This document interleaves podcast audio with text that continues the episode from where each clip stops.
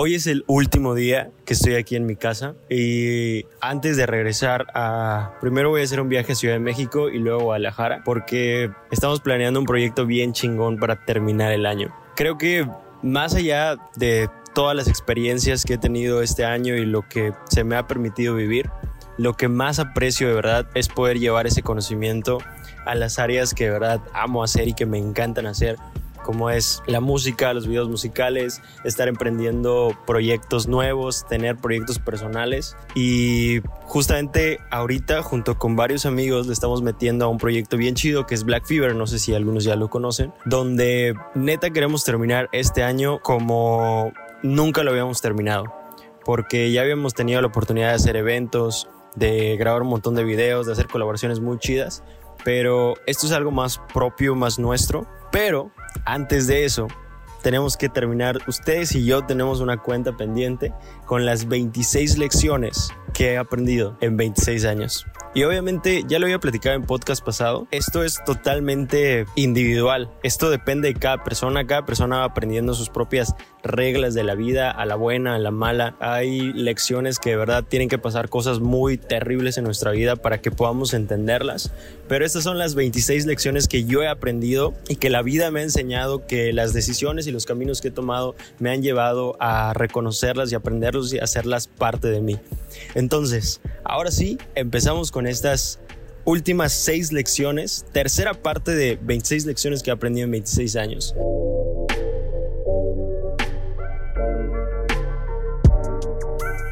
Lección número 21.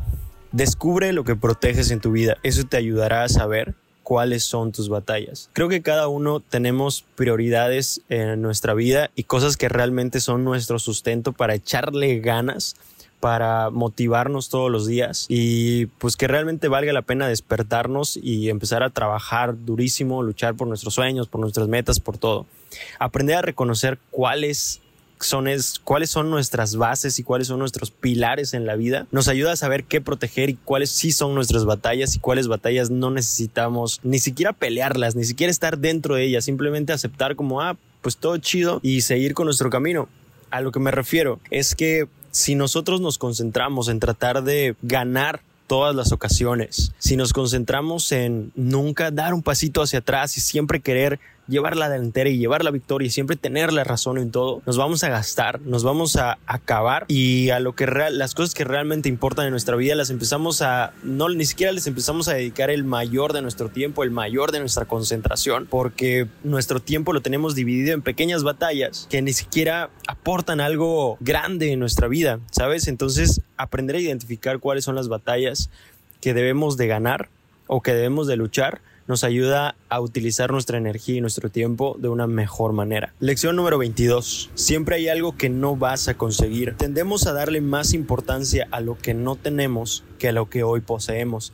Y eso definitivamente con el tiempo me ha caído más el, el 20, el peso de que está muy chido luchar por lo que queremos, por nuestros sueños, por nuestras metas, por todo eso que nos prometimos alguna vez. Pero también está chido de vez en cuando pisar un poquito el freno, detenernos un poco y disfrutar de lo que ya conseguimos, de lo que tenemos. Y yo sé que eso se confunde muchas veces con la mediocridad, con el conformismo, que neta a mí se me hacen palabras muy peligrosas porque se han estado utilizando muy mal. De verdad, se han utilizado como armas para las personas que quieren darse un respiro, que quieren darse un break. Inmediatamente atacan y dicen, no, es que eres mediocre, no, es que eres conformista, no, es que tu vida se está pasando y no sé qué, güey. También ponerle un alto también, disfrutar de tu familia, de tus amigos, de lo que has hecho, de lo que has conseguido, es parte del camino que se está recorriendo. no tiene nada de malo detenerse, pasar, empezar, dejar de correr un rato y empezar a caminar un poquito y disfrutar del paisaje que tienes alrededor. Lección número 23. Nuestras promesas tienen consecuencias.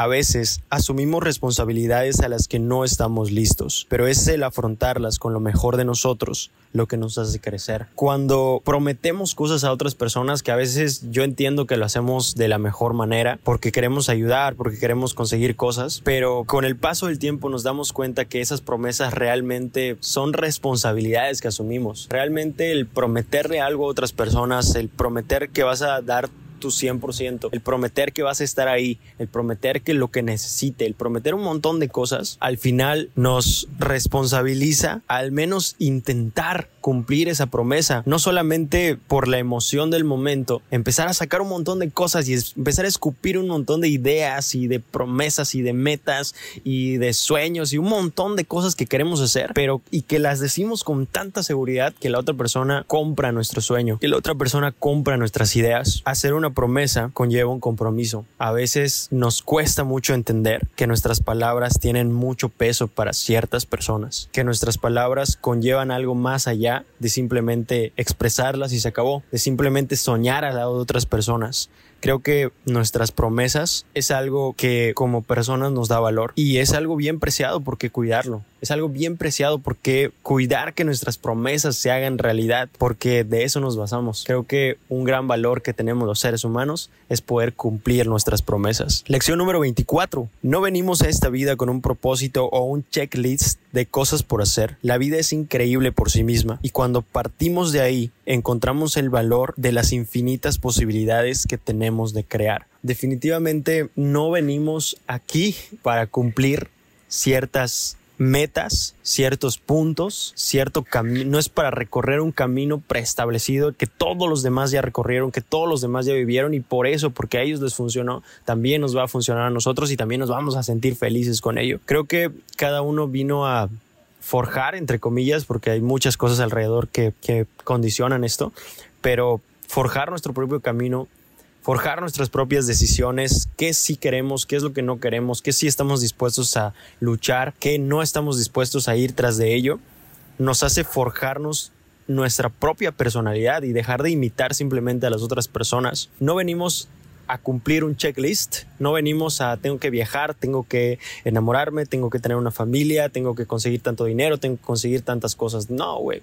O sea, sí nos llenan y sí se sienten muy bien, pero tener esa posibilidad y permitirnos esa posibilidad de decidir, mira, tal vez no quiero esta vida como me la vendieron. Tal vez quiero ciertas variantes, tal vez quiero ciertas cosas de más, quiero, tal vez quiero ciertas cosas de menos, no tiene nada de malo, pero soltar un poquito en, ese, en esa parte nos hace enfocarnos mejor y tener mayor claridad hacia dónde queremos ir y hacia dónde queremos llegar. Al final de cuentas, quienes van a vivir esa vida que te tocó eres tú. Quien va a vivir mi vida soy yo. Soy yo el que tiene los recuerdos, soy yo el que tiene los sueños, las metas, las aspiraciones y soy yo que sabe qué tanto de mí estoy dando y qué tanto me estoy esforzando. Lección número 25. El punto no es acumular logros y metas. Ah, el 25. El punto no es acumular logros y metas cumplidas sino tener el coraje para luchar por ello. Y creo que definitivamente es de las mejores lecciones porque con el paso de los años te, te vas dando cuenta que el punto final de todo no es cuántas metas cumpliste y cuántas cosas lograste, sino cuánto coraje y cuánto valor tuviste para poder enfrentarlo, cuánto valor tuviste para poder ir por esas oportunidades, para poder ir por esas metas, porque muchas veces vemos las oportunidades enfrente de nosotros y no nos atrevemos a tomar acción, no nos atrevemos a acercarnos, no nos atrevemos a ir por ello. Entonces creo que el valor, más allá de si lo conseguimos o no lo conseguimos, es que tuvimos los huevos, el coraje y vencimos ese miedo para poder hacerlo, para poder tomar acción. Entonces, con el tiempo, sí te vas dando cuenta de que, de que lo que te agradeces al final del día es haber, haberlo intentado, es haber dado ese paso hacia adelante, es, es, haber hablado, haber levantado la mano, haber participado, haber bailado, haber cantado, haber besado. Se siente muy bonito y se siente muy chingón llegar en la noche a tu cama, dormir y saber cuántas cosas